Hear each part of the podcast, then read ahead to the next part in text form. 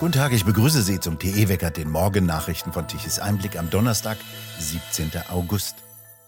Rentner sollen aus ihren Häusern ausziehen und Platz für andere machen. Diesen nicht ganz neuen Vorschlag hat jetzt Christina Johanne Schröder gegenüber Bild wiederholt. Schröder ist nach ewiger Studentin Politikerin bei den Grünen geworden, zog aus Niedersachsen über die Landesliste in den Bundestag ein und sagte gegenüber Bild, Deutschland habe viel Wohnraum, aber nicht genügend Wohnungen. Dies bedeutet, dass manche Menschen mehr Wohnraum haben, als sie benötigen und umgekehrt. Rentner sollen in kleinere Wohnungen ziehen und Platz machen für kinderreiche Familien. Aus welchen Ländern sagte sie nicht dazu. Ebenso wenig, ob sie selbst dazu bereit wäre, Platz zu machen. Die grüne Familienministerin Paus fand die Idee hilfreich, sich damit auseinanderzusetzen, dass Wohnraum insbesondere in Ballungsräumen knapp sei. Der Sozialverband begrüßte den Vorstoß als interessante Idee und auch der Eigentümerverband Haus und Grund nannte den Ansatz richtig. Gelockt werden sollten Rentner mit Steuervorteilen.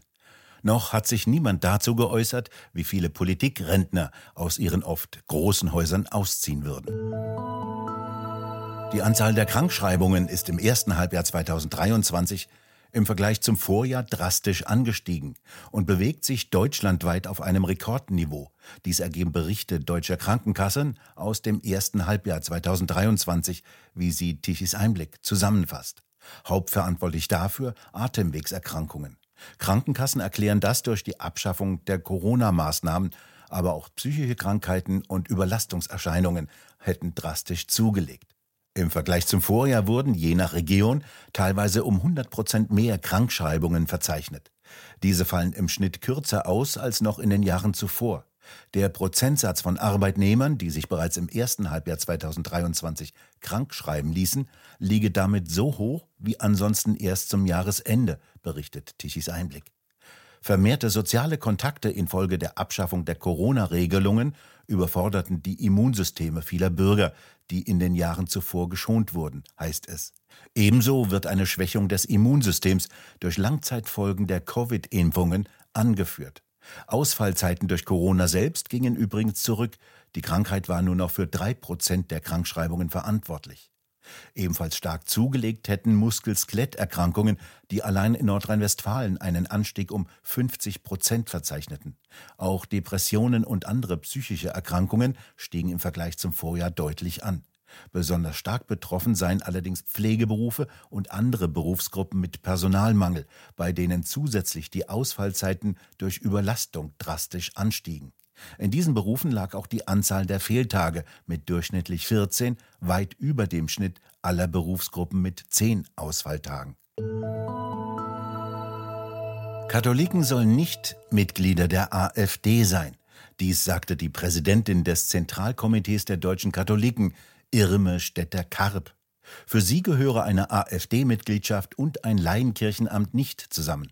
Städter Karp plädiert für eine Überprüfung des politischen Engagements von Menschen, die sich für ein Kirchenamt bewerben.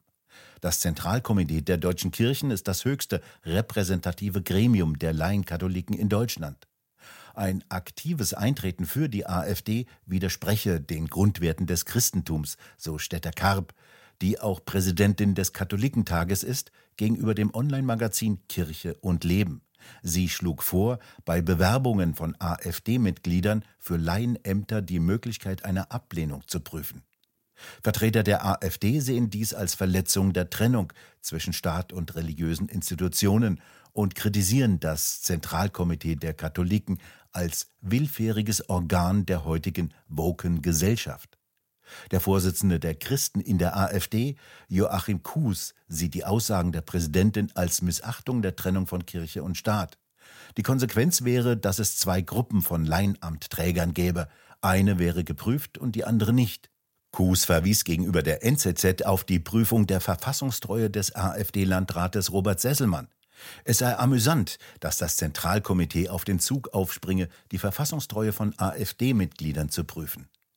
Das Thüringer Landesverwaltungsamt hatte dem Politiker Sesselmann nach einer Prüfung die Verfassungstreue bescheinigt. Seit 2016 sind AfD-Politiker von den Podien des Deutschen Katholikentages ausgeschlossen.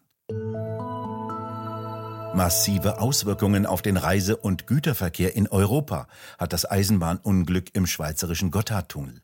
Die Schäden nach dem Zugunglück sind deutlich schwerer als zunächst vermutet. Im Inneren des Tunnels sehe es aus wie in einem Trümmerfeld. Auch werden die Reparaturarbeiten am Gotthard-Basistunnel deutlich länger dauern als bisher angenommen. Der Verkehr werde erst ab Anfang des kommenden Jahres mit Einschränkungen durch beide Röhren rollen können. Dies gaben die Schweizerischen Bundesbahnen gestern auf einer Pressekonferenz in Bern bekannt.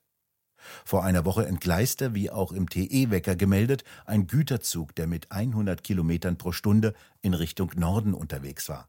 Nach bisherigen Erkenntnissen muss der Zug danach noch acht Kilometer gerollt sein und an einer Weiche der Verbindungsstrecke zur zweiten Röhre vollends umgekippt sein. Die Wagen beschädigten den Tunnel erheblich, ebenso wie ein Eisentor, das die beiden Röhren voneinander trennt. Das Unglück geschah an einer der beiden Nothaltestellen des Tunnels, an der sich auch Wartungsanlagen befinden. Die Ladung aus dem umgekippten Güterwagen verteilte sich über eine lange Strecke.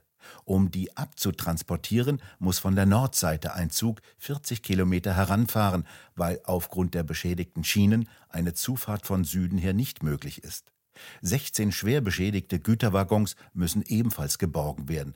Rund 22.000 Betonschwellen müssen ersetzt werden. Im Tunnel ist es derzeit etwa 40 Grad heiß. Noch können die schweizerischen Bundesbahnen nur vermuten, dass eine Radscheibe des entgleisten Güterwaggons gebrochen ist. Die Sperrung des mit 57 Kilometer längsten Eisenbahntunnels der Welt hat erhebliche Auswirkungen auf den europäischen Personen- und vor allem Güterverkehr. Durch den Gotthardtunnel wurden im vergangenen Jahr fast 70 Prozent des gesamten Zugverkehrs durch die Schweizer Alpen abgewickelt. Bereits jetzt stauen sich zahlreiche Güterzüge. Ein Teil des Warentransportes muss wieder auf die Straße verlagert werden, doch die kann nicht den gesamten Güterverkehr auffangen. In den Terminals stapeln sich derweil die Güter. Die Lebensmitteleinzelhändler Coop und Migros haben zumindest einen Teil ihrer Transporte auf die Straße verlagert, wie Schweizer Medien berichten. Seit dem Unfall suchen die Transportunternehmen nach alternativen Transportwegen. In dieser Woche müsse es Lösungen für den Güterverkehr geben, sonst gäbe es ein riesiges Problem in ganz Europa, so zitiert die Nachrichtenagentur Bloomberg Spediteure. Chinas Verteidigungsminister ist zu einem dreitägigen Besuch in Weißrussland eingetroffen. Es sollen die Beziehungen zu dem engen Verbündeten Russlands gestärkt werden, hieß es zum Besuch. Verteidigungsminister Li Shangfu flog von Russland ein und wurde am Mittwoch in Minsk von seinem Amtskollegen Viktor Krenin begrüßt, wie die staatliche Nachrichtenagentur Belta berichtete. In Moskau versprach der chinesische Verteidigungsminister, die Zusammenarbeit mit Partnern in Europa, Afrika und Lateinamerika zu intensivieren, unter Ausschluss der USA, mit denen der militärische Dialog auf hoher Ebene ausgesetzt wurde. Er bezeichnete Chinas Beziehungen zu Russland als ein gutes Kooperationsmodell. In Weißrussland, wo Li auf der Rollbahn mit traditionellem Brot und Salz begrüßt wurde, wird er mit hochrangigen Militärs zusammentreffen und militärische Einrichtungen besichtigen. Es ist der erste Besuch eines chinesischen Verteidigungsministers in diesem Land seit 2018. Weißrusslands Präsident Lukaschenko versuche, so schreibt die Nachrichtenagentur Bloomberg, seine fast vollständige Abhängigkeit von Russland durch zunehmende Beziehungen zu China auszugleichen. Lukaschenko habe die Position Weißrusslands zwischen der EU und Russland angepriesen, auch wenn er sich zunehmend von der EU isoliert habe, insbesondere nach seinem harten Vorgehen gegen Demonstranten nach den Wahlen 2020. In den Großstädten Deutschlands fehlen eine Million Wohnungen und der Mangel nimmt immer weiter zu. Doch die Politik legt der Bauwirtschaft immer mehr Steine in den Weg und auch die Grünen wollen in die Hausfrage hineinregieren. Dies ist auch Thema auf der Messe Bauen, Kaufen, Wohnen Anfang September in Dresden. Tichys Einblick ist auch beteiligt. Roland Tichy, worum geht es dabei? Wir organisieren eine Podiumsdiskussion, denn klar ist, die Bauwirtschaft ist in der Krise, aber das ist eine Krise, die jeden von uns betrifft. Mieter, weil die Mieten steigen, denn Wohnungen werden knapp. Überall in den Ballungsräumen explodieren die Mieten. Wir haben einen wahnsinnigen Zuzug an Migration. Äh, der Zuzug soll ja immer noch weiter ausgedehnt werden. Wer kommt, braucht auch ein Dach über dem Kopf, aber die werden nicht gebaut. Denn der Plan der Bundesregierung, der vorsieht 400.000 Neubauten von Wohnungen im Jahr, mal zur Hälfte erfüllt. Und derzeit sieht es so aus, dass es weniger als 200.000 Wohnungen sind. Aber vor allen Dingen im kommenden Jahr wird es dann ganz vorbei sein, denn Bauprojekte dauern lange. Also wenn man heute den Bau stoppt, ist es keineswegs so, dass man einfach schnell wieder anfangen kann. Und insgesamt steht die Bauwirtschaft fast für ein Drittel unseres Bruttosozialprodukts, wenn man bedenkt, dass zum Bau indirekt ja auch Konsum gehört. Wer eine neue Wohnung, ein Eigenheim bezieht, kauft auch eine Einbauküche.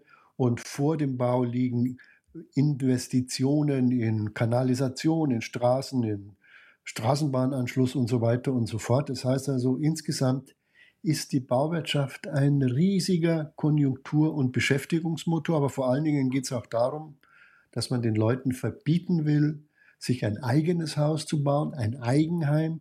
Aber genau das wünschen sich die Leute. Sie werden also von ihrem Lebenswunsch verhindert. Dafür sollen modulare Bauten errichtet werden. Also das ist das, was man früher Plattenbauten nannte. Tichys Einblick veranstaltet am 9. September in Dresden eine Diskussionsrunde. Roland Tichy, wer ist denn dabei? Christian Rietschel ist dabei vom Haus- und Grundbesitz in Dresden, der Volkswirt Fritz Söllner aus Ilmenau, Gunter Weisgerber, der frühere SPD-Bundestagsabgeordnete und Silke Schröder, eine Berliner Immobilienkauffrau. Mit anderen Worten, was wollen wir besprechen? Hat es noch Sinn, sich um ein eigenes Haus zu bemühen? Welche Bedrohungen kommen uns auf uns zu? Wir wissen ja, dass im Herbst wieder Robert Habeck mit seiner Wärmepumpe vor der Tür stehen wird und uns äh, über diesen Weg möglichst viele wirtschaftliche Schwierigkeiten bereiten will. Und dann steht natürlich die Drohung im Raum, wie wird Wohnraum zukünftig vergeben?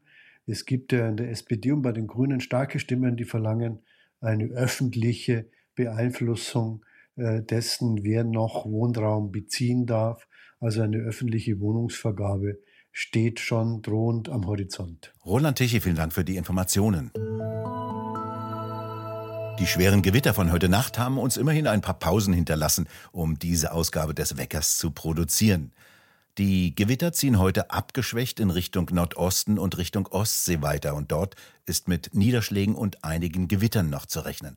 Besonders betroffen wurde gestern Abend das Rhein-Main-Gebiet. Bis zu 50 Liter pro Quadratmeter fielen in Frankfurt und Umgebung und sorgten für heftige Überschwemmungen. Zeitweise musste der Flughafen gesperrt werden. Stundenlang kreisten Flugzeuge in Warteschleifen außerhalb der Gewitterzonen. Andere wurden umgeleitet.